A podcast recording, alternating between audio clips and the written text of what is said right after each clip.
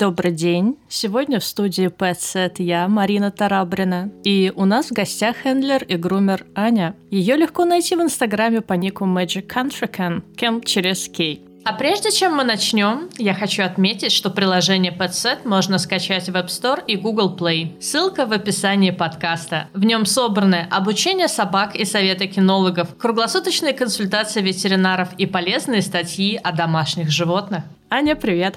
Привет, Марина. Расскажи, пожалуйста, как в твою жизнь пришла работа с собаками и какие питомцы есть у тебя самой? Ну, сама я являюсь владельцем йорков, йоркширских терьеров. Все началось в 2009 году. Я тогда первый раз сходила с мамой в парк на собачью площадку на какое-то соревнование. И что-то как-то в душу запали собаки. До этого были одни кошки, у меня были персидские коты.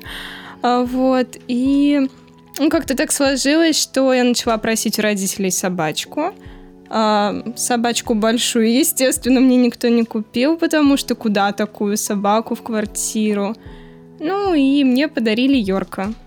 Ну и с этого все пошло-поехало. Так в мою жизнь пришли собаки, ну и по сей день остаются. А сколько их у тебя сейчас? Ну, достаточное количество. Десять. Да ладно? Да. 10 йорков. А ну в смысле 10 это в питомнике или э, 10 твоих собственных питомцев? А, моих собственных 10. В питомнике их гораздо больше, но так как мой питомник — это собаки, которые уже уехали к владельцам и так далее и тому подобное, э, то, конечно, намного больше. Вау, это потрясающе. Ты прям принцесса Йорков. Расскажи, пожалуйста, о своей профессии. Я, например, буквально недавно узнала о том, что есть профессия хендлера. А, что входит э, в твои задачи и э, где этому учатся? Задача хендлера входит максимально показать достоинство собаки и скрыть возможные недостатки. По поводу обучения, если ты ребенок, как это было у меня, когда мне только-только завели собаку, а на какие-то крутые курсы, соответственно, своих денег нет, можно пройти обучение в Российской кинологической федерации. А, там есть бесплатные курсы для юных хендлеров, где за год тебя обучают, ну, основным каким-то навыкам в плане показа на выставках. Если ты уже взрослый человек, 18+, то, соответственно, это какие-нибудь знаменитые хендлеры, о которых ты можешь слышать на форумах, на сайтах, то есть, ну, в принципе, такие люди на слуху, если забить в поисковике. У них свои школы, либо курсы, либо семинары, мастер-классы. Посетить за определенный промежуток времени тебе дадут, ну, достаточно информации. И потом уже, если тебе понадобности еще где-то что-то,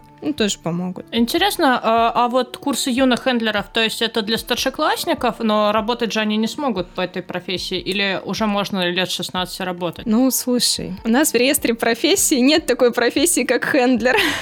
А. То есть, по-хорошему, я считаю, что для ребенка это идеально. Ты можешь и зарабатывать, и заниматься хорошим, я считаю, делом, а не сидеть по подъездам где-нибудь. Ну, то есть, как бы, это в каком-то смысле спасает от дурных компаний. Я бы посоветовала многим подумать над этим. То есть мир кинологии, мир собак э, с детства, пожалуйста. То есть если ты попадаешь в дурную компанию, то твои йорки тебя будут осуждать.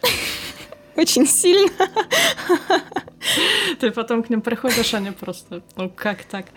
А, а расскажи, пожалуйста, какие выставки собак есть в России и в мире в целом, в которых круто участвовать? Ой, ну, по-хорошему, это крупные выставки. Если говорить о них, это мир, Европа, они так и называются, World Dog Show, European Dog Show. Если говорить про США, это Вестминстер, это тоже крупная выставка, собирается огромное количество прекрасных представителей пород. Есть выставка Crafts, английская выставка, которая фиксирует вообще рекордное количество собак, которые вообще, ну, собираются в таки, на таких мероприятиях. Если говорить про наши выставки, это Россия, Евразия, Золотой ошейник. А сейчас есть еще Мазовер, выставка памяти Мазовера и выставка памяти Сабанеева. Ну, как бы это достаточно престижные выставки, и выиграть на них это прям, ну, круто.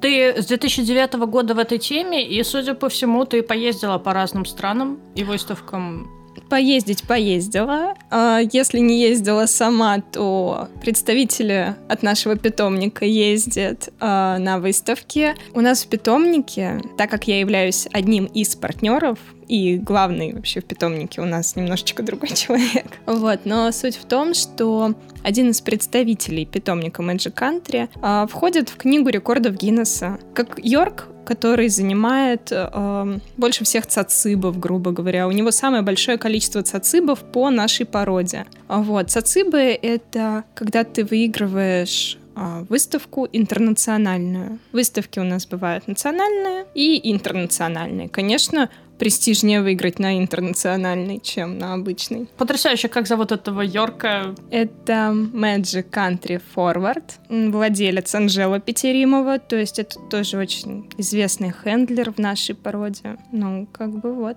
А сколько ему лет и в течение какого времени, получается, э, собака может участвовать в выставках? Ну, Слушай, всю жизнь по-хорошему. Да, то есть вот пока с четырех месяцев, да, до, до самой-самой старости ты можешь участвовать.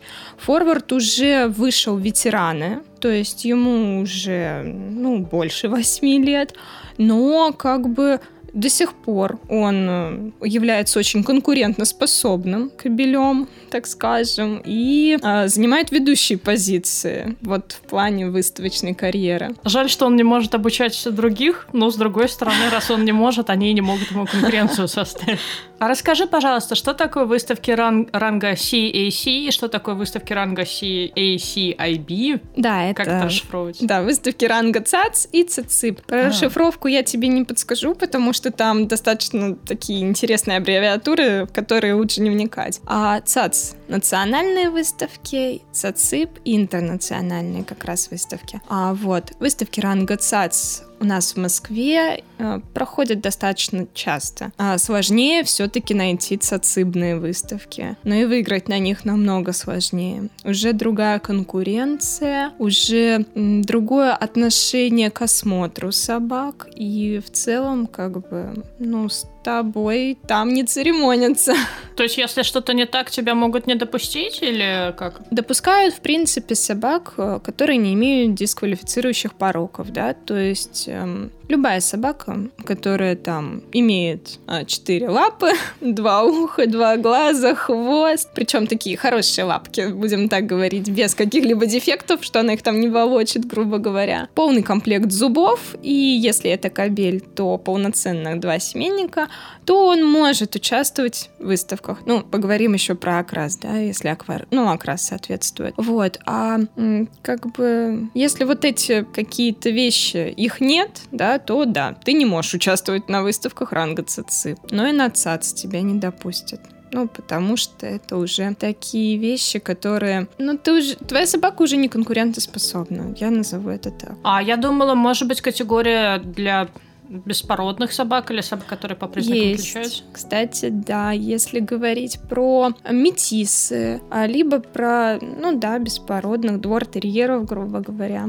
Есть выставки, называются «Дружок». Они проходят у альтернативных организаций, то есть мы основную выделяем РКФ, вот, ну и есть как бы альтернатива. Там есть такие ринги, там сравнивают уже по чисто субъективному мнению судьи. Так что, и если даже у тебя собака беспородная, ты тоже можешь участвовать. Ну, просто это уже другая конкуренция, а, другое отношение, другая подготовка в каком-то ну, смысле. С другой стороны, получается и больше субъективности. Везде. Везде и всюду. Кто бы что ни говорил, но все мы люди, у всех свои предпочтения, у экспертов они тоже есть. Даже если ты идешь под породника со своей породой, зная, что он держит такую же, не факт, что твоя собака, которая полностью соответствует там, всем породным качествам, выиграет под породником. Ну вот далеко не факт. Интересно. А по поводу окраса, кстати, как, каким должен быть правильный окрас у Йорка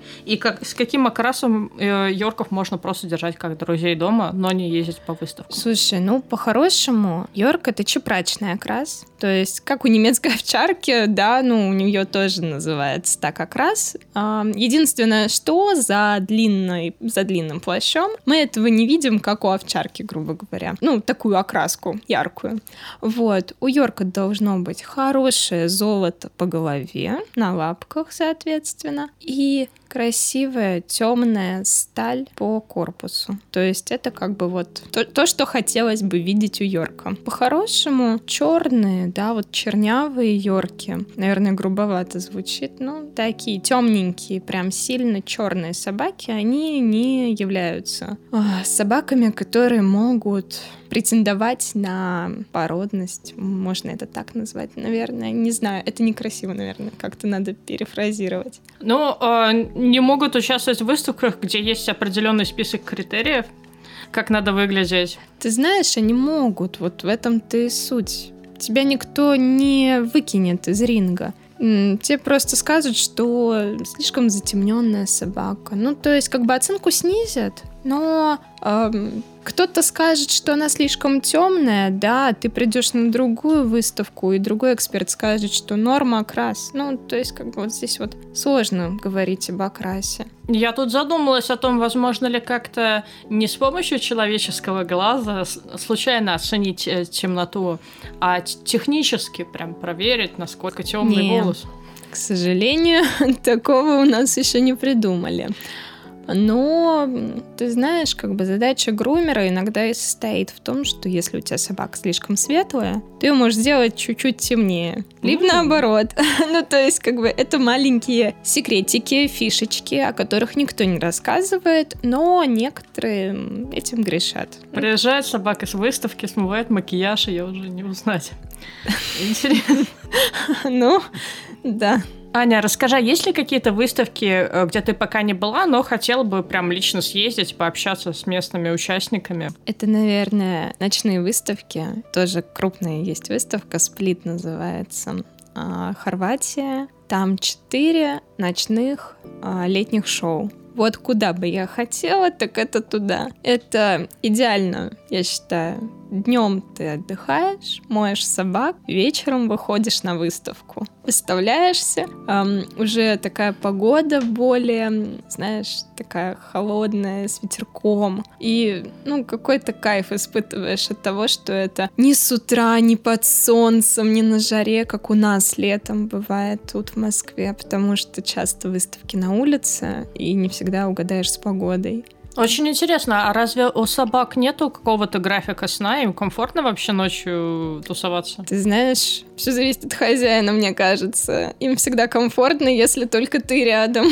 Но если ты не спишь, то и собака скажет. Ну ладно, погнали, что-нибудь поделаем. А сколько обычно человек, сколько участников собирается на выставках в России и за границей? Ну, слушай, на обычных выставках ранга ЦАЦ, да, ты можешь собрать от 80 да, до 200 участников. В связи с пандемией собираешь меньше, потому что, ну, как-то народ все-таки побаивается ходить на такие мероприятия. А вот выставки ранга ЦАЦИ, ну, от тысячи больше. Вот я говорю, если брать Крафтс, у них было рекордное количество, около 23, а, что ли, тысяч участников. Это 23 тысячи собак. Ну, ты представляешь, это, Нет, это очень много. Ну да, это... это огромное количество. Это они могли бы вообще захватить эту территорию и основать свое государство. Какие навыки обычно нужно продемонстрировать собакам на выставках или им достаточно красиво выглядеть? Ты знаешь, да, выставки это все-таки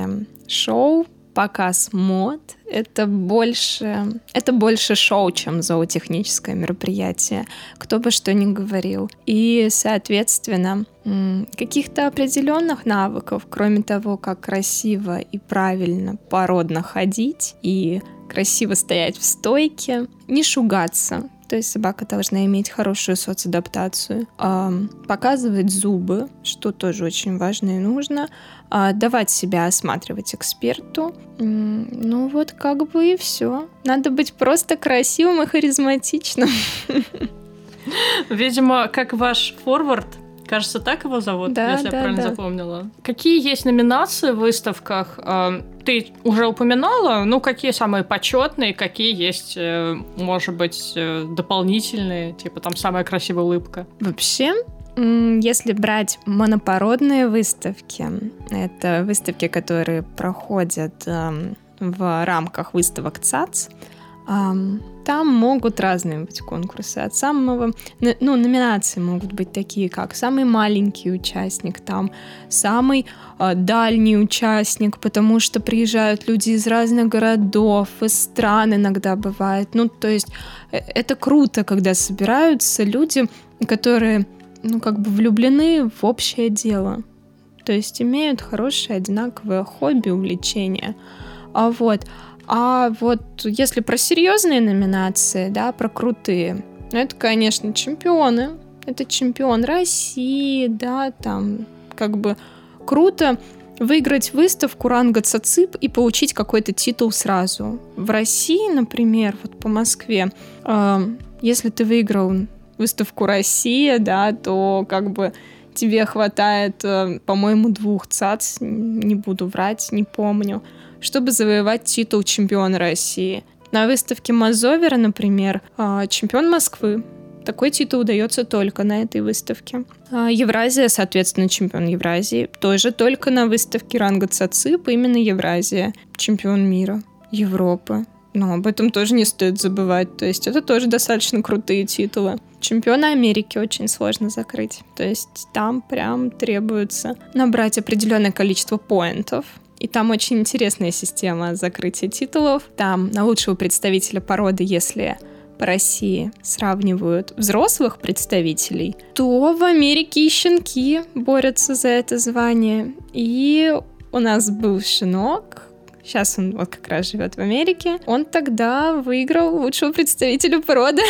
То есть это тоже очень круто для нас. Конечно, mm. это очень почетно. А до какого возраста щенки, собственно, считаются щенками, и с какого возраста считаются уже взрослые собаки? Смотри, с 4 до 6 это класс бэби, с 6 до 9, то есть, да, до 9 это щенки, с 9 до 18 это юниоры, с 15 до 2 это промежуток, с 18 до 2 это открытый, а дальше ветераны с 8 лет. Офигеть, я бы это даже не запомнила.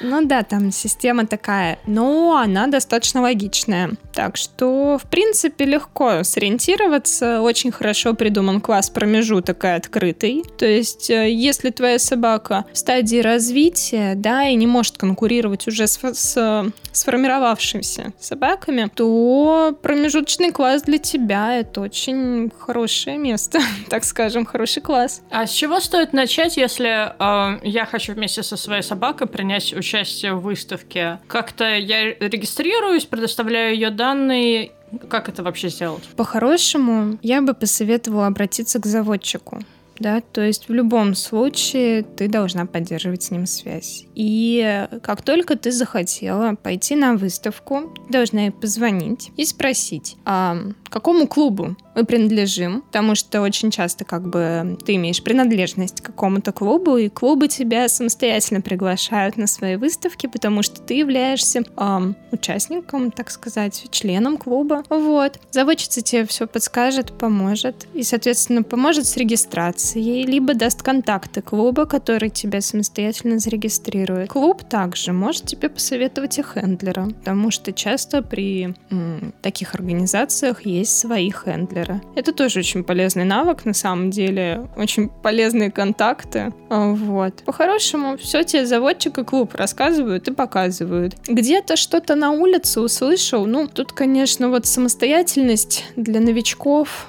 это нежелательно качество, потому что ты можешь прийти на выставку, с тобой никто не будет церемониться. В плане того, что тебе могут сказать что-то где-то не так, как ты бы хотела слышать своей собаке. И твое представление о выставочном мире что это такое классное мероприятие, где люди обмениваются какими-то положительными эмоциями, это все просто рухнет, потому что твои ожидания не будут оправданы реальностью. Скажешь, что он некрасивый, там уродец и вообще Могут. бракованный. Но как бы грубо не скажут, хотя бывают такие моменты. Но надо быть готовым ко всему. То есть вот для этого как раз хендлер тебе в помощь, потому что он знает этику, он знает, как общаться с экспертом, он знает, как вести себя в ринге в стрессовых ситуациях. Ты сама можешь растеряться. Человек, который уже давно в профессии, он не даст этого сделать, не даст волю своим эмоциям. Как на балу нужно знать этику. Ну, по сути, это и есть бал. Ну, слушай, я когда вообще начала заниматься этим всем, я даже начала читать о том, как ходят модели, потому что твоя походка дает э, маленькие фишечки в ринге. Тоже очень важная вещь. А, кстати, по поводу походки на ринге, ты проводишь занятия с хозяевами собак по ринг-тренингу, что они в себя включают, чему можно на них научиться? Слушай, вообще, по-хорошему, я стараюсь сама взаимодействовать с собакой, показывать ее на выставках, и перед тем, как начать какую-то договоренность, тренировку, я спрашиваю у хозяина, чего он хочет. Ну, то есть ему нужна обычная оценка, получить от какого-нибудь известного эксперта его экспертное мнение, или же все-таки войти в этот азарт и начать закрывать собаку по странам, по каким-то титулам, почувствовать весь этот драйв, потому что если ты начинаешь, вот как это прав, ну, как правило, человек в это так эм, влезает, что потом его сложно оттянуть от этого дела. Ну и что я делаю? Я беру хозяина, то есть он всегда присутствует на занятиях. Для чего я это делаю? Для того, чтобы... Ты же хочешь видеть результат на ринге, правильно? Ты же не хочешь где-то стоять за углом и наблюдать тихо, спокойно, пока твоя собака где-то выставляется. Это немножко неправильно. Лучше стоять у ринга. Это твоя собака, твоя гордость. Ты должна представлять себя горделивым возле ринга. И, соответственно, собака не должна искать тебя глазами. Она должна работать со мной. Ну, это вот как правило, если это делаю я в плане хендля дайвинга. Если хочет хозяин научиться, без проблем. Я ему показываю, рассказываю, что знаю. А, какие-то маленькие фишечки. Мы тренируем все от э, правильно там поздороваться с экспертом, грубо говоря, и держать дистанцию правильную, до поздравления победителей, если вдруг это не ты и достойный выход из ринга. И ты можешь научить собаку послать воздушный поцелуй судье? Ты знаешь, есть такая фишка, когда собака, не отрывая взгляда своего, смотрит на эксперта. И это в какой-то степени иногда подкупает. Ну, собаке, конечно, сложно отказать. Слушай, ну тут и психология должна быть, и твоя, да, то есть как бы ты тоже должна не ударить в грязь лицом.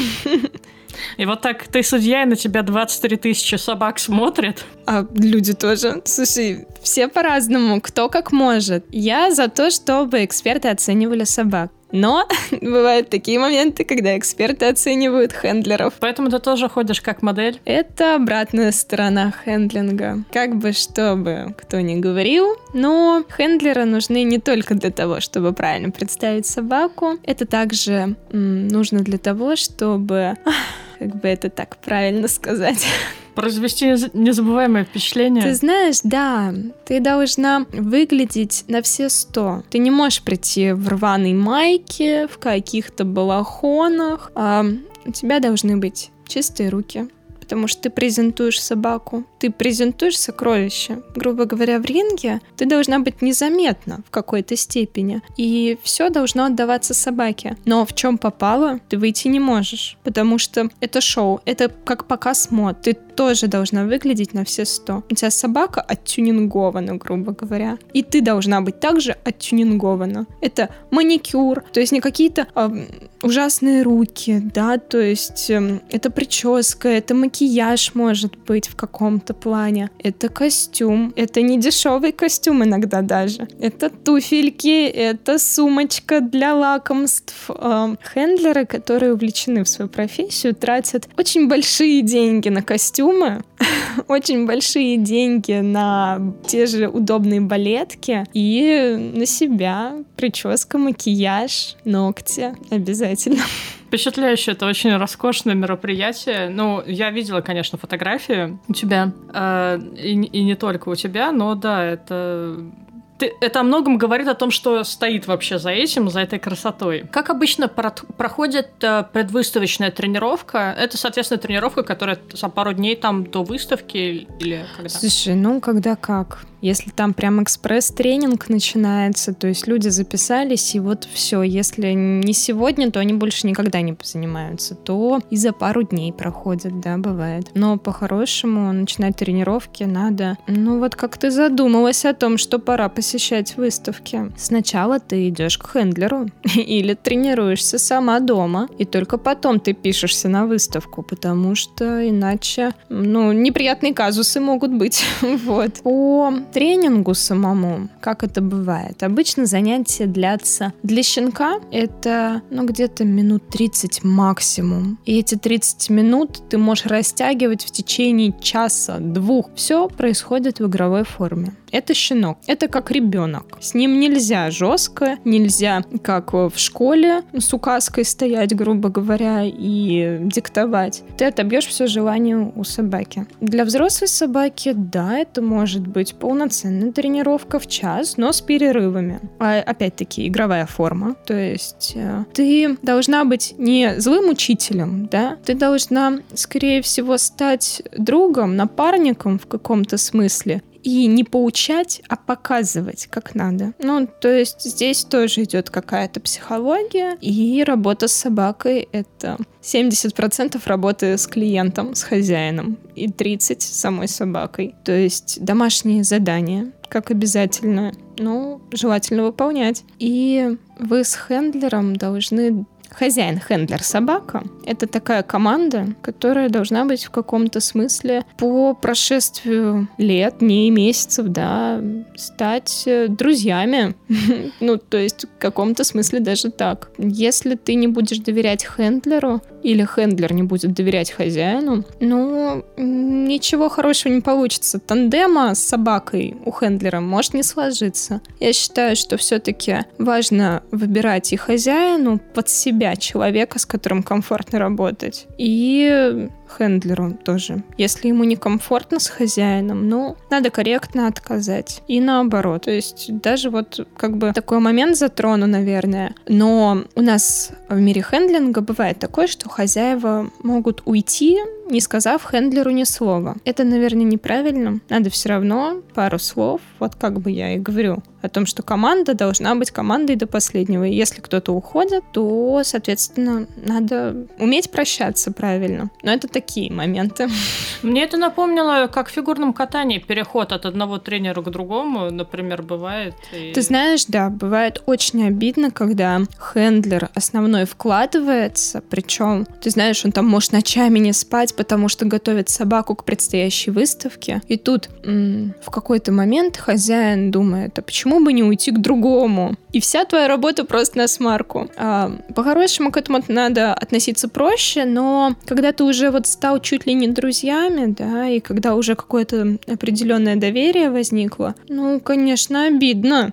То есть не хочется такого. Поэтому я всегда стараюсь со своими хозяевами, ну, прям держаться. То есть мы до сих пор связь поддерживаем даже с теми, кто уже не выставляется. В гости ездим даже, ну, то есть как бы, да, за определенный промежуток сдружились. То есть у тебя есть э, постоянные, можно сказать, клиенты, команды, с которыми ты работаешь? Да, у меня есть и питомники, с которыми работаю, и свои владельцы вот моих щенков, с которыми я тоже как бы иногда эм, в формате онлайн работаю, то есть даю какие-то советы. Эм, И есть люди, с которыми, у которых уже выставочная жизнь закончилась, и уже давным-давно щенки, и им не до этого всего. Но стабильно мы встречаемся, мы ездим друг к другу, мы гуляем. Ну, то есть, как бы, правда, это сплочает, это находит новых друзей даже в каком-то смысле. А мне почему-то пришло в голову, возможно ли такая ситуация, что ты сама хочешь принять участие в выставке, и при этом к тебе обращается клиент, который тоже хочет принять там участие, и как так тогда быть? Или так и оно и бывает? Тут когда как. Тут ты смотришь на твои отношения с клиентом. Если ты с хозяином в хороших отношениях, то всегда можно договориться. А если складывается так, что хозяин тебя не предупреждает, но ты знаешь, что шансы выиграть с этой собакой большие, и эту собаку можно показать очень хорошо и не ударить в грязь лицом, то в приоритете могут быть собаки хозяина. Но если я еду на крупные выставки, я предупреждаю хозяина, что один день, ну обычно крупные выставки 2-3 дня длятся, я предупреждаю, что один из дней я занята своими собаками. Второй день я готова потратить на чужих. То, то есть, ну, вот так вот как-то. Ну, кстати, на любых профессиональных э, выставках важная часть — это нетворкинг, когда ты общаешься с людьми, представителями других стран, других организаций. Насколько я понимаю, ты хорошо знаешь английский и, собственно, тоже общаешься с э, людьми из разных... Ты знаешь, эм, я не могу сказать, что английский у меня идет идеально, но мы друг друга понимаем, да. То есть так складываются обстоятельства, что эм, хоть на ломаном, хоть на каком, но все друг с другом общаются. То есть нам легко понимать друг друга. Потому что одна тема, в принципе, и мы люди увлеченные. То есть, если ты где-то запнулась, замнулась, что-то как-то пошло не по плану, не страшно. Подойдет подружка какая-нибудь, которая знает и твой язык, и язык твоего собеседника. И все пойдет как надо. Везде можно найти выход, как бы тут вообще переживать не о чем. Аня, а расскажи, что включает в себя выставочный груминг и как из маленькой лохматой собаки сделать супер собаку, которая возьмет все медали? Слушай, ну если брать груминг а, собак с неспадающим типом шерсти, это йорки, афганы, кстати, туда же можно отнести, мальтески, русалки, ну и всякая такая вот шерстяная мелочь и не мелочь. А, что надо? Слушай, ну это правильные шампуни, правильные кондиционеры, масла, маски, а, бальзамы. Это правильный груминг, правильная гигиена. Вот начнем, наверное, с гигиены. Гигиеническая стрижка которая нужна. Это где-то подровнять юбочку, побрить ушки. Очень важный момент. Ушки у Йорка должны быть треугольные. Во многих салонах тебе их стригут кругло. Это неправильно. Это надо исправлять. Если ты сбриваешь ушко, то по-хорошему сбриваешь одну треть часть начиная с кончика. А некоторые бреют больше, из-за этого ухо кажется больше. Это уже не эстетично. Это надо тоже как-то скрыть, перекрыть. Это лапки, подушечки. Ты знаешь, грумингом даже можно скорректировать в стойке постав лапок. Ну, то есть вот такие маленькие фишечки, о которых грумер обычный тебе не скажет, потому что, ну, плохо дружит с анатомией, например. Либо знает анатомию, но не видит смысла делать это в гигиене. Вот. А выставочный грумер все-таки тебе вот это все сделает. Ты даже знать не будешь. Но он тебе поможет в этом плане. Ну и паховая область, соответственно, тоже. Все как надо. Вот ты говорила, что выставки ЦАЦ проходят часто. А насколько часто? То есть несколько в год, каждый квартал, там... Каждый выходной в Москве. Да ладно? Да. Ну, то есть, как бы, времени, вагоны, целая тележка если человеку надо закрыться, да, вот главное не упустить возраст. Самый ужасный это юниорский, потому что времени вроде как думаешь и много, потом как-то что-то подзабил, очухался, а уже все, 18 месяцев скоро стукнет, и закрываться уже нет времени, потому что, ну, ну, ну все, последний вагон запрыгнуть сложно. А, а за сколько нужно обратиться к тебе, если я хочу принять участие в определенной выставке? Ну, недели за две, например, или... Ну, Слушай, если... лучше за месяц. Ну, то есть вот как бы хендлер, он составляет себе график и поездок, и выставок. Ты должна позвонить, узнать вообще, что он там, как он там, свободен, не свободен. Именно на эту дату. И сказать, вот я хочу именно к этой дате. И ты знаешь, эм, бывает такое, когда хендлеры не успевают. Ты должна обговорить, что твоя собака в приоритете. То есть, если ты хочешь, чтобы тебя не бросили на произвол судьбы, как такое, ну, такое бывает, такое случается, это правда. Ты должна сказать об этом человеку. Если он замнется, запнется, скажет, я еще пока не знаю, то задумайся. В целом, как хозяину нужно готовить питомца к выставке? Нужен ли определенный режим питания, ухода? Слушай, у меня есть собака дома, она пухнет от воздуха просто, я не знаю, что это. Она э, ест вроде мало, но толстеет, и это иногда... Я ее прекрасно понимаю. Вот. И причем она ведет достаточно такой нормальный образ жизни. Но, но вот эти вот объемы, ну это что-то.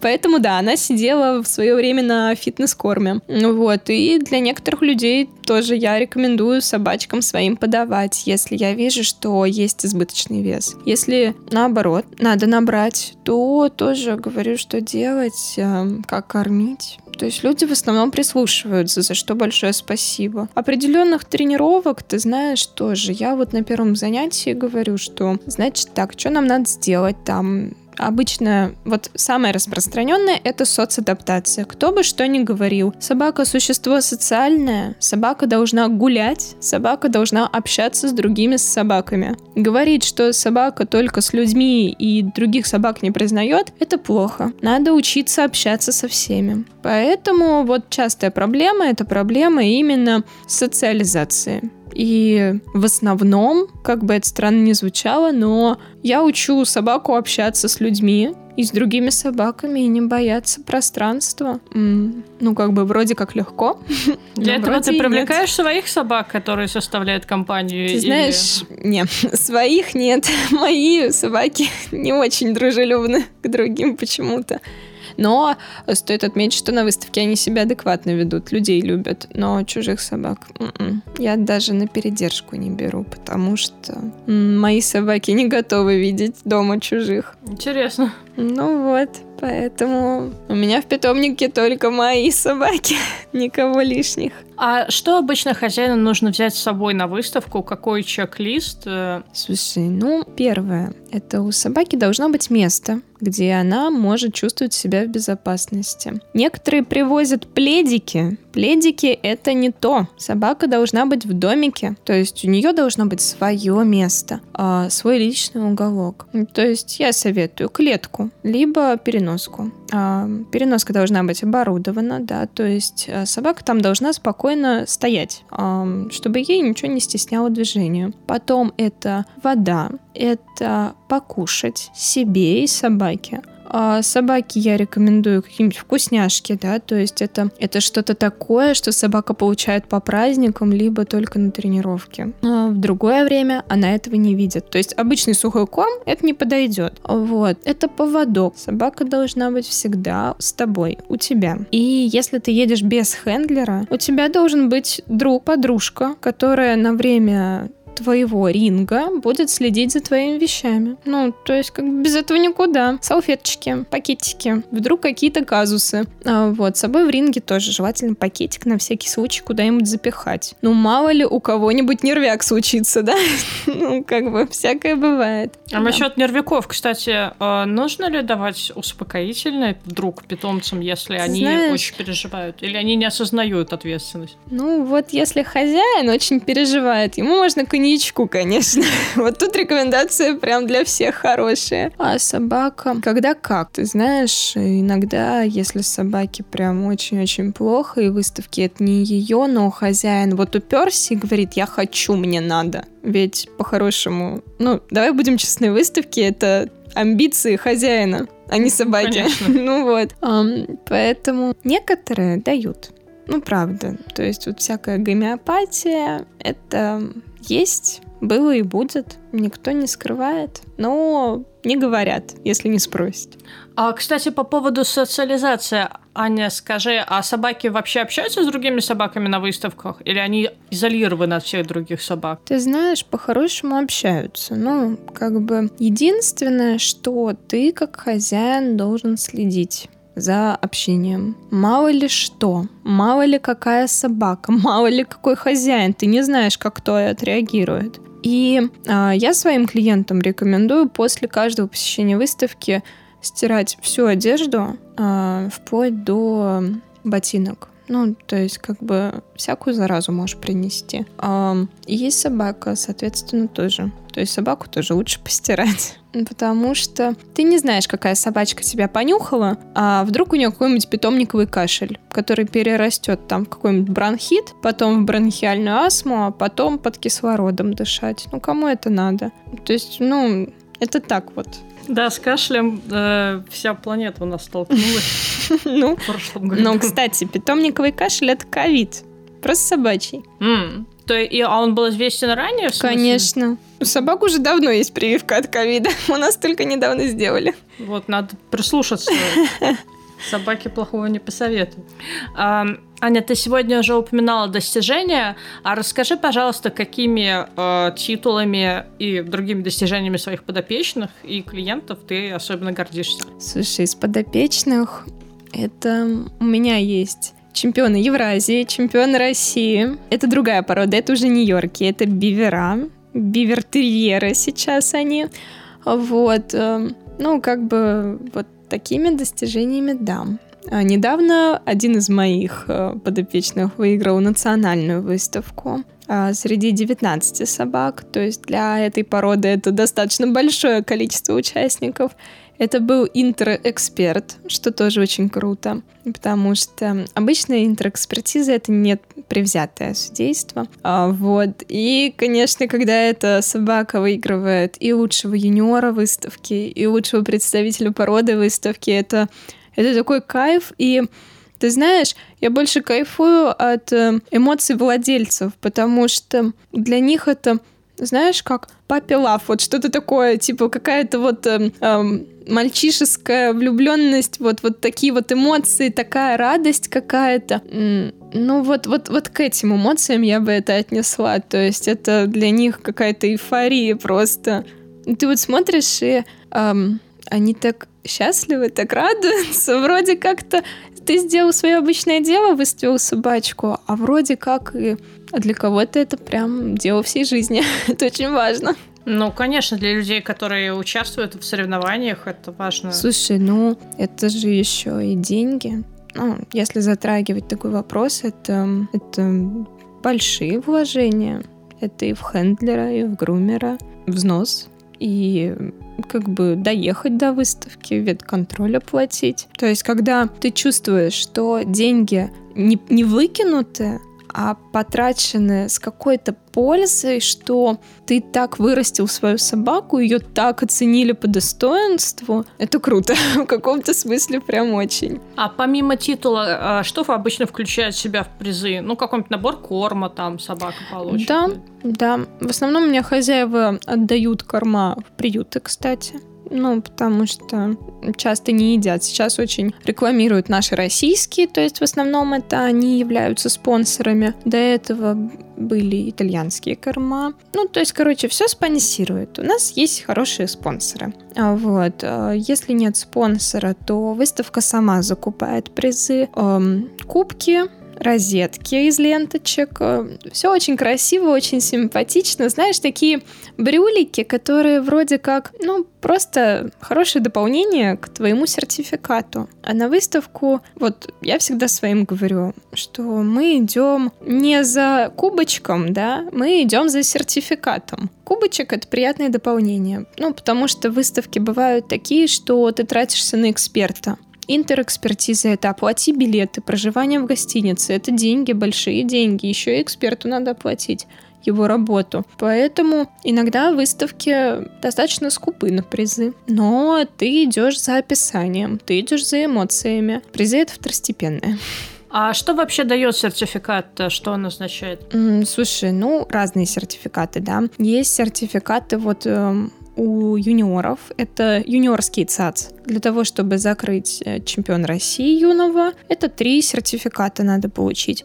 То есть три раза выиграть свой класс принципе, ну, несложно. Ну, правда, несложно. Если ты хорошо подготовил собаку, э, если у тебя порода малоконкурентная, то тоже очень так легко, просто все. Но, конечно, и эксперты. Очень много лояльных, но есть и нелояльные. А что входит в задачи эксперта? Ну, знание стандарта по-хорошему. Вот. Но, ты знаешь, наверное, плохо то, что у нас нет каких-то переквалификаций. Стандарты меняются, иногда в лучшую сторону, иногда нет. И эксперт должен следить за тенденциями. Вот есть у меня любимый эксперт, это Лизбет Мах. А, ты знаешь, это единственный эксперт на моем вот пути, которая в свои годы, а тетеньке больше 70-80, она идеально знает стандарты новых пород. Я судилась под ней в Армении, вышла в ринг а, с русской салонной собакой, эта порода тогда только-только популярность набирала. Я принесла ей английский стандарт, и она на меня так смотрит и говорит, ты думаешь, я не знаю этого стандарта? И начинает мне четко стандарт описывать. И собаку мне по стандарту описывает. И я на нее смотрю и понимаю, что ну, ну как? Вот у меня память девичья, а она все помнит. Это для меня, конечно, шок был. И когда я выставляла под ней своего Йорка, флешку мою, она говорит, о, Нижний Новгород в прошлом году. И я такая, что? Она помнит эту собаку, и тогда она ей отдала резервного победителя, а в Армении тогда она ей отдала просто победителя. Ну, то есть она выиграла выставку. Не выставку, а в породе она взяла лучшего представителя противоположного пола. И вот реально для меня был шок. И когда она написала ей в описании, что выглядит как настоящий чемпион, я до сих пор пощу это везде и просто всем тыкаю и показываю, потому что это мой любимый эксперт, которая так оценила моих собак. Это прям вообще круто. И вот такое знание стандарта э, я ни от кого больше не вижу. Но, не, есть, есть эксперты, которые читают стандарт, иногда ходят с книжечкой даже. Вот. И если где-то какие-то спорные ситуации, берут книжечку и такие, читаем по книжечке. Так что не, бывает. Есть у нас эксперты, которые знают, но не все. вот, поэтому тут тоже важно. И все, наверное. Что еще может быть? Что еще входит? Этика. Эксперт должен вести себя прилично. Не всегда это есть, но казусы случаются редко. А ты хочешь стать как Лизбет Мах, когда вырастешь? Ты знаешь, нет. Самое грустное — это то, что кто-то тебя любит, но кто-то скажет, что ты плохой эксперт. Я боюсь мнения. Вот есть такой момент, я очень э, переживаю о том, что могут сказать другие. Почему вот я э, стараюсь и своих собак всегда показывать в лучшем свете? Только вот в том плане, что я хочу, чтобы о моем питомнике, о моих собаках э, говорили только лучшее. Ну и как бы у подопечных то же самое. Мы не можем какую-то оплошность сделать. И в экспертизе то же самое. Ты не можешь сделать какую-то оплошность. А когда ты в породе, а когда ты уже людей знаешь, ты не можешь другу или подружке отдать только потому, что она друг или подружка. Вот. Но как бы вот это вот такая причина, по которой нет. И вторая причина это то, что эксперт не может выставлять э, других собак, кроме собак своего питомника. Вот. А у меня по-хорошему питомник оформлен на другого человека. То есть я не могу из своих собак выставлять. Аня, расскажи, пожалуйста, ты организуешь фотосессии для собак, э, для дела или и просто для красоты? Ты знаешь, да. У меня есть фотографы определенные, с которыми я работаю. Это три фотографа. Мы проводим уличные фотосессии. Мне очень нравится и осенью, и в цветущих садах можно сделать. А, да, зим... Вот зимой с Йорком плохо. Вот зимой, к сожалению, такие прям классные фотки с длинношерстными собаками делать сложно. Вот. С длинношерстными не сложно, вру, а вот э, с Йорками сложновато. И есть студийные фотографы, с которыми мы работаем в студиях.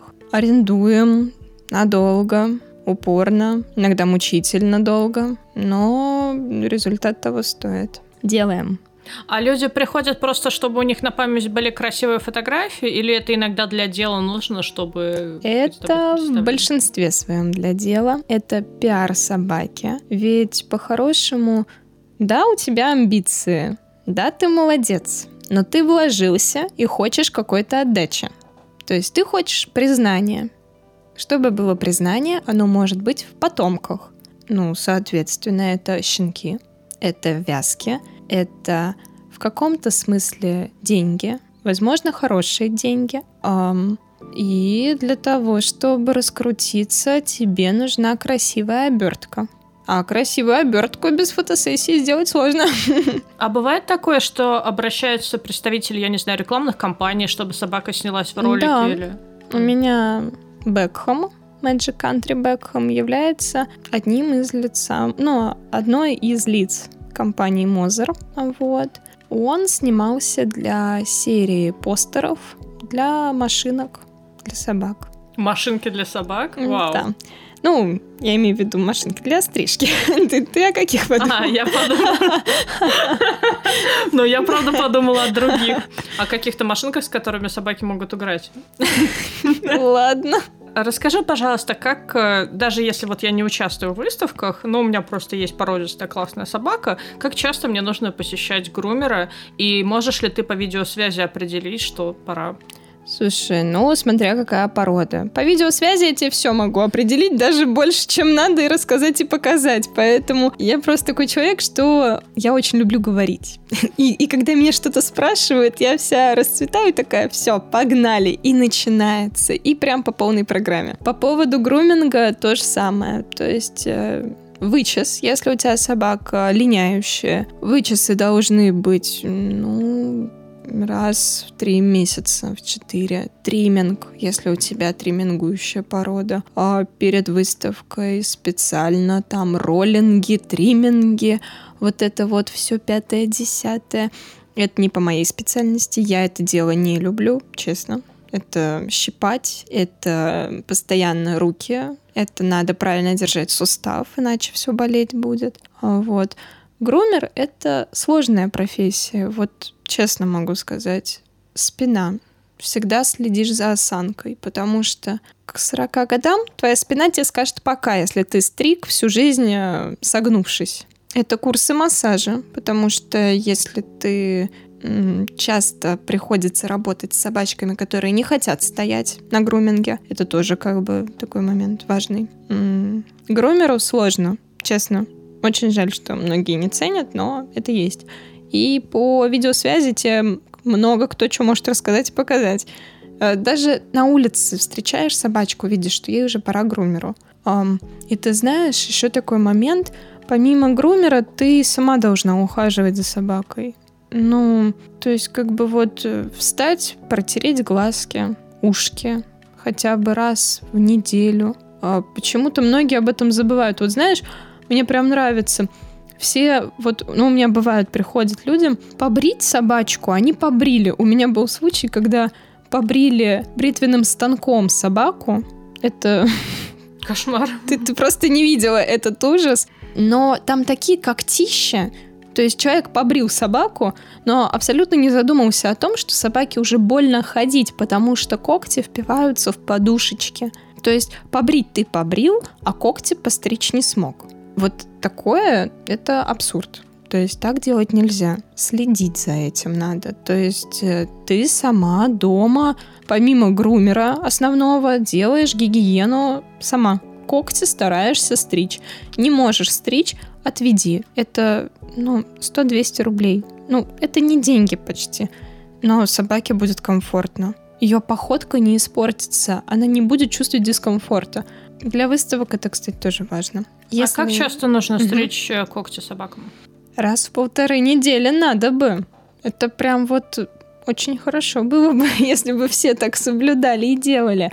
И ты знаешь, если ты не можешь стричь, боишься, возьми ты обычный маникюрный набор, подпили. Ну, то есть ничего такого нет. Это не страшно. Но я говорю, это, это спасло бы кучу собак от неправильной походки даже. Потому что когти меняют положение подушечек, положение пальчика, и собака уже по-другому ходит. Деформация. А неправильная походка это уже может быть деформация позвоночника, кстати.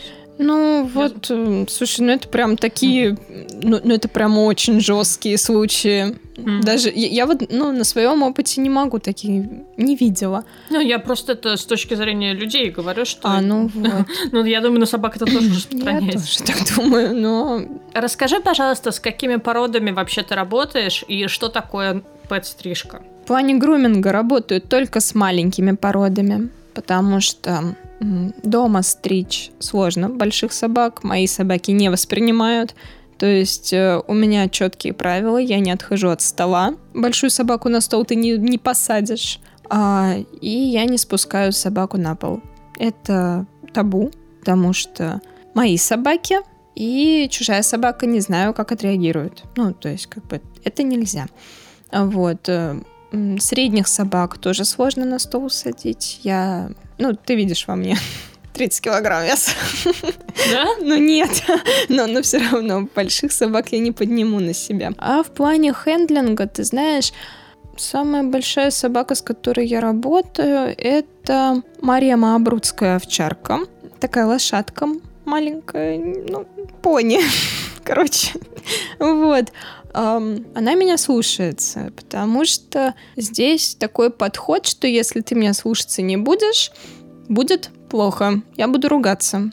И собаки очень хорошо понимают интонацию. Вот, кстати, момент такой, что с любой собакой можно работать, даже самому хрупкому человеку. Вопрос воспитания со стороны хозяина, вопрос того, как ты себя поставишь с этой собакой. Поэтому в хендлинге все собаки от мала до велика. В груминге только категории той, мини. А пэт-стрижка – это модельная стрижка по пожеланию клиента. Обычно все на лето бреют собак. В, в этом и заключается пэт-стрижка. Стрижка удобная для дома. Для домашнего любимца, для твоего ухода, да, за с домашним любим, любимцем. Ну, то есть ничего такого. Главное, чтобы тебе было комфортно. И я тебе сделаю любую подстрижку, какую захочешь. Аня, расскажи, какие породы собак, с которыми ты работаешь, требуют особого внимания? Ты знаешь, это, наверное, все-таки маленькие собачки. Это йорки биверы, русские салонные. Вообще все маленькие собаки, им сложнее адаптироваться к окружающей среде. Большая собака — она почти на уровне с тобой, да, ей не надо все время смотреть наверх и искать, кто тебя сегодня задавит, передавит, и не дай бог вообще. Ну, а маленькая собачка — это собака, которая осторожничает, потому что понимает, что могут толкнуть, стукнуть. Вот как бы вот эта осторожность, она мешает. К этим собакам ты подходишь с особым вниманием, ищешь определенный подход. Я могу сказать, что мне с овчарками, вот с теми же корги, работать намного проще, чем с бивером. Потому что это, во-первых, друг... ну, разные группы, да, корги все-таки это пастушье. Йорк, бив... Нет, Йорк это терьер. Йорка не берем. У Йорков там другая психология. А вот биверы — это декорация, это компаньоны, это собаки-мамсики. Они по-другому реагируют на мир. Они с тонкой душевной организацией. Вот они эм, такие прям, вот куда мама, туда и я. М-м, Йорк так не будет делать. Йорк э, только кобели, кстати, мамсики. Суки, они ведут себя как настоящие. да. Ну, кстати, о, э, о психологии Йорков. А почему ты именно Йорков так любишь, что у тебя 10 собак и все Йорки? Слушай, ну, Йорки, кто бы что ни говорил, это не какие-то глупые собаки. Это в первую очередь терьер со своим характером. Они крысоловы. То есть это очень удобно, кстати, когда ты живешь в частном доме, например. У меня э, щенок уехал в Уфу, Живут они в своем частном секторе, и мой Йорк у этой хозяйки единственный Йорк, который приносит ей мышей и говорит, мама, смотри, что поймала. Вот. И достаточно такая серьезная собачка на самом деле в маленьком теле.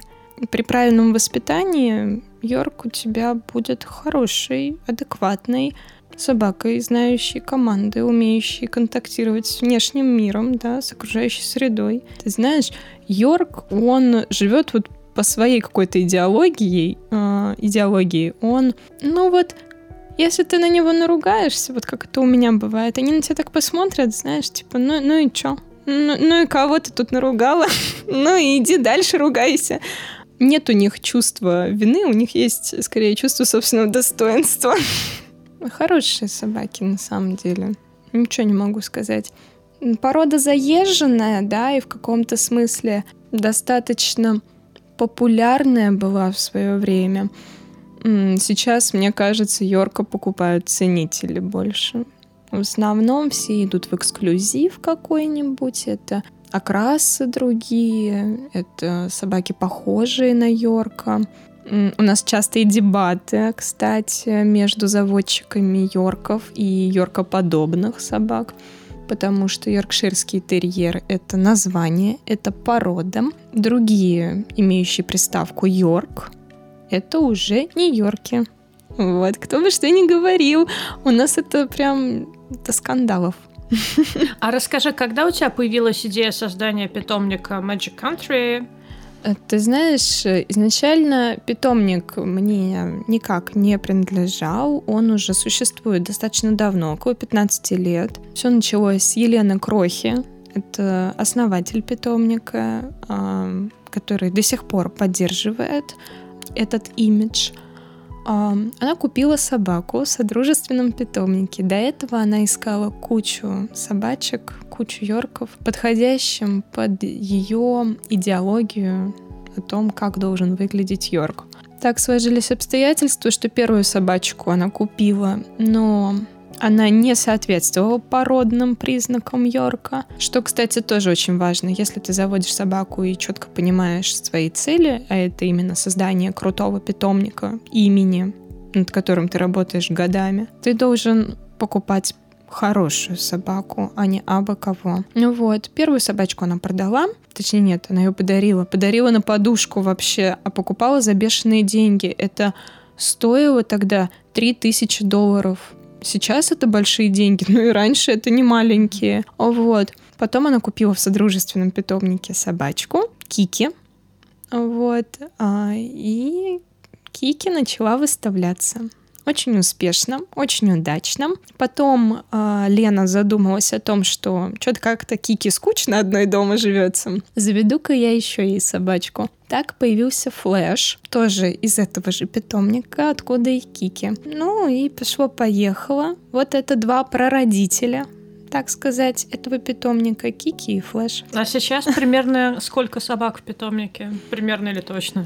Слушай, много. Разбросаны по миру. Вот прям серьезно. С кем, вот кто со мной уже, с кем я начала работу, продолжила работу питомника, это порядка, наверное, 10 владельцев. Где-то так. Вот, ну, то есть их как бы... Ну, мы со всеми общаемся. Вот, у Лены э, собаки уехали по заводчикам, то есть э, кто-то живет в обычных семьях, э, но эти семьи поддерживают связь с Леной, соответственно, так как она тогда на тот момент руководила всем этим. Вот. Э, и как-то много собак. На самом деле много, просто я, я не могу тебе, да. А точно. расскажи, какими задачами питомника занимаешься ты? Да, все. Роды, выставки, то есть как бы эм, что я делаю? А, первая собака я покупала специально для выставок, то есть как мы с Леной познакомились, я купила собаку, позже познакомилась с заводчицей этой собаки, а, Леной, и пошло-поехало. Я начала выставлять, заниматься. Я не брала собаку с целью вязок, я брала собаку с целью выставок. Мне нравится вот этот драйв, этот азарт. Как оказалось, я очень азартный человек. вот. Ну и как бы когда у меня собака закрыла интерчемпиона, я подумала, что сейчас материально мне ну, не позволить поездки в страны. И я ее повязала. Повязала с хорошим кобелем. Я его еще тогда с мамой своей приметила на одной из выставок. У меня тогда флешка выиграла а, юниорку. А, да, она выиграла класс на России. А этот кабель выиграл класс э, юниоров России. И тогда мы поняли, что все, это судьба. Его надо брать. Мы с ним повязались. Позже, по-моему, он стал чемпионом мира. Вот, то есть как бы не прогадали. Это была первая вязка. Оттуда родились э, два прекрасных кабеля. Один из них остался дома, потому что ну, он же такой хороший, его надо оставить. И питомник начал разраста... ну, разрастаться. Вот, э, появились собачки. Все собаки, которые вот живут у меня, это в основном либо родственники друг другу. Ну да, родственники в основном. И моя задача это что? Уход, это кормежка, мытье, это плетение попельоток, это гигиена, груминг э, полноценный, это поездки на выставки, подбор вязок, подбор кабелей для вязок, это рождение щенков, я принимаю роды сама, то есть тоже такое себе развлечение слежу за щенками, да, то есть э, выращиваем. Это фотосессии регулярные. А, Аня, расскажи, что нужно знать будущему хозяину, э, который хочет взять щенка из конкретного питомника?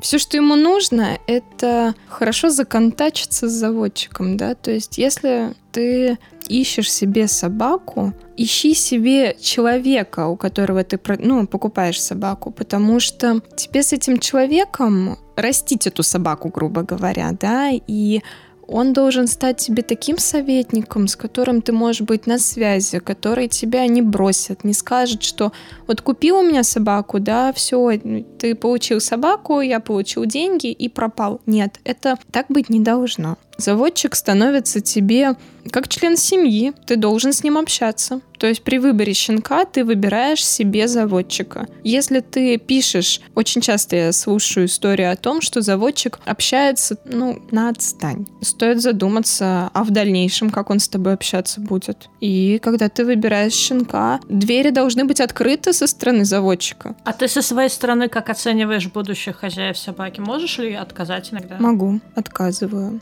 часто отказываю. Нет какого-то определенного собеседования. Но бывают люди, которые переступают порог, и ты чувствуешь, что тебе будет с ними тяжело. У меня есть люди, которые приезжали выбирать щенка. У меня тогда была очень красивая девочка.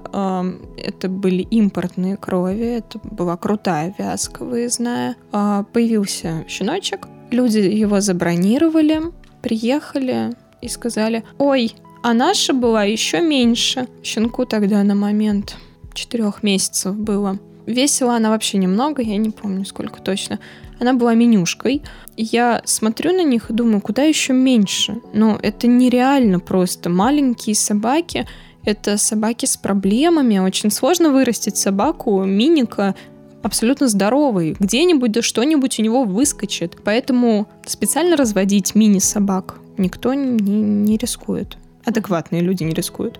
И как только вот эти слова прозвучали, я такая, нет, я вам не отдам собаку. Ну, это просто для меня максимально странно приехать, начать с претензий, и я тогда, ну, выставила за порог этих людей, и собаку нет.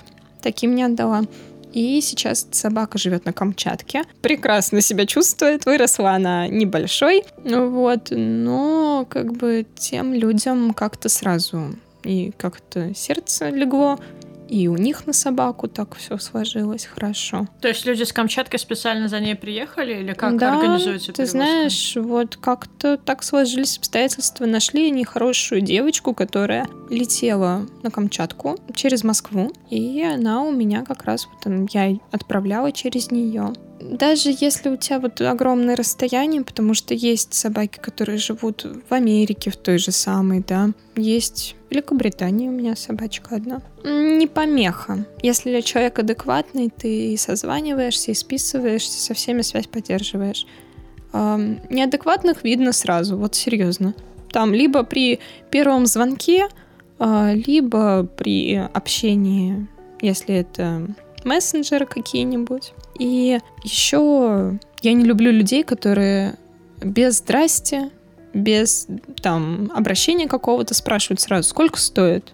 Вот когда сколько стоит, у тебя уже... Это психология. Вот сколько стоит, это значит, что тебе нужна не собака. Тебе нужен определенный ценовой диапазон. Когда ты ищешь определенную собаку с определенными качествами, тебя цена не интересует. Ну, в моем случае было так. Цена мало интересовала. Аня, спасибо огромное за разговор. Хочу у тебя попросить в завершение несколько советов начинающим владельцам Йорков э, о том, как правильно за ними ухаживать, или, может быть, есть какие-то лайфхаки, которые можно узнать только если Йорков у тебя больше десяти.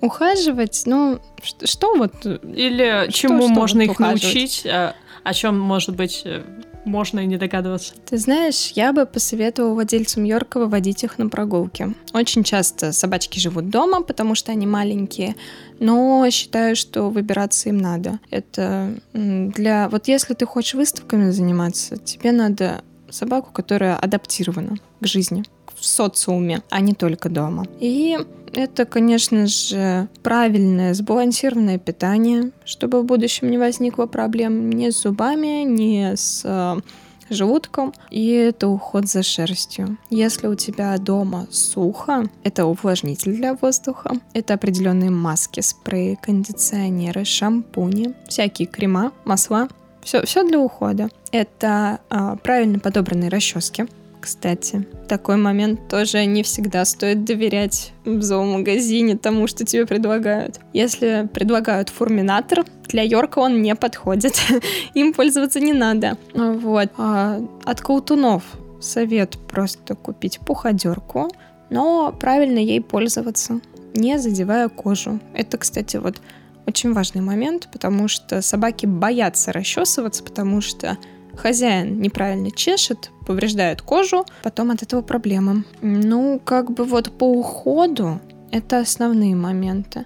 По прогулкам это вот моменты воспитания. А в завершение я хочу напомнить, что приложение PetSet можно скачать по ссылке в описании подкаста. В приложении вы найдете авторский курс дрессировки, консультации ветеринаров и кинологов, интересные статьи и тесты. PetSet уже в App Store и Google Play. Хорошо, спасибо огромное за разговор. Э, давай тогда еще раз повторим, как тебя найти в Инстаграме, если у людей возникнут вопросы, или где еще э, можно найти твои контакты. Ну, mm-hmm. в Инстаграме Magic Country Can.